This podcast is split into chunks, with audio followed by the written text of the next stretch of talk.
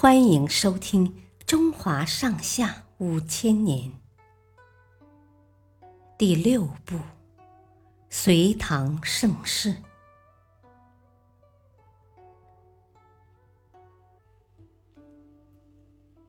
平定安史之乱。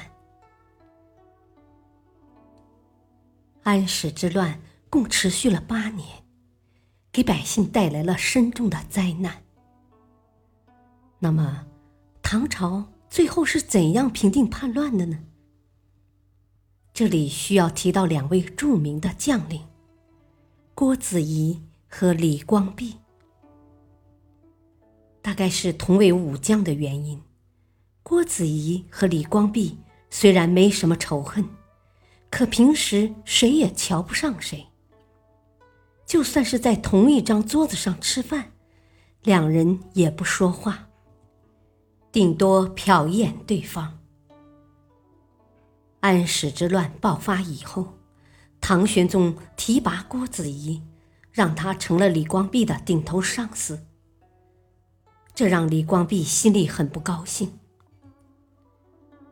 后来朝廷要郭子仪挑一位能干的大将，带军去河北平叛。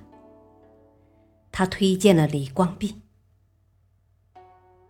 这不是在借刀杀人吗？算了算了，本来我就想去讨伐叛军，杀个痛快。李光弼这么想着，就毫不犹豫的接受了任命。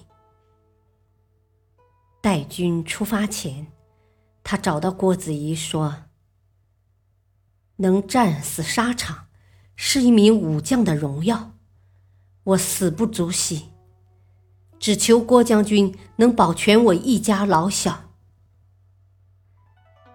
郭子仪明白对方误会了，上前一把抱住他，流着泪说：“现在国家大乱，讨伐叛贼需要你我同心协力。平定河北非将军不可，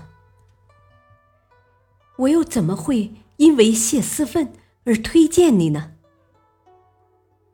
李光弼听了非常感动，这才放心的带军出征了。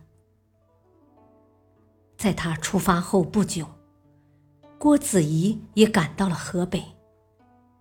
两位将军率领唐朝仅剩的五万人马，一路上过关斩将，大举进攻。终于收复了全部失地。